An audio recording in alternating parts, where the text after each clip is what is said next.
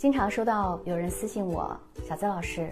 我的伴侣是回避型，经常不回消息，那我还应该继续发消息给他吗？我的回答始终是不要发，不要连续发。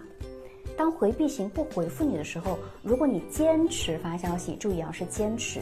那这实际上只是在给自己带来无法控制的焦虑，他寻找一个借口而已。这是你把回避型当做树洞了，这会让你逐渐的失去自我价值感，因为你的话语越多，主动权会越快的失去。与回避型沟通的关键，并不在于你说了多少，而是在于你的话语精炼，节奏缓慢，而且充满温暖。接下来，小资就给大家分享一下回避型不回消息的动机。首先，你的消息是包含着索取情绪的外衣，这会让他觉得跟你对话没有意义。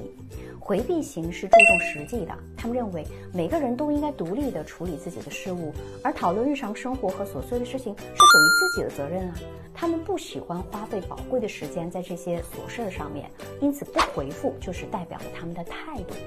第二，你的消息是充满着急迫的互动欲望的，例如焦虑型与回避型的典型案例。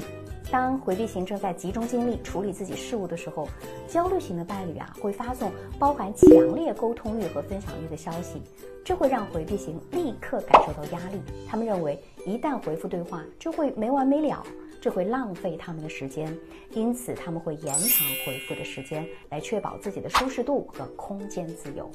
第三。回避型对于约会邀请啊，通常会感受到压力山大，即使他们内心非常渴望与你见面，但如果是由你来提出约会邀请，他们也会变得犹豫不决，这会让他们陷入矛盾和纠结之中，最后可能会选择暂时不回复，给自己一个缓冲的时间和空间来处理自己的情绪。第四，你的消息是试图与回避型讨论问题的那种长篇小作文。那这些呢，就包含了指责和情绪的小作文，在回避看来都是负担，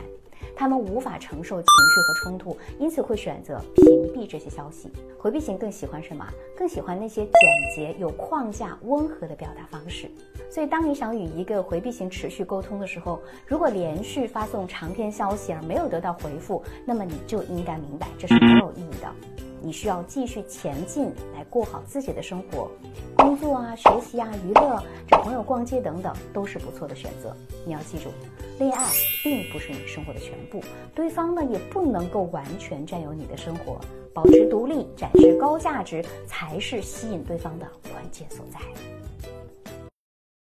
我是小资，关注我，影响千万女性，收获幸福。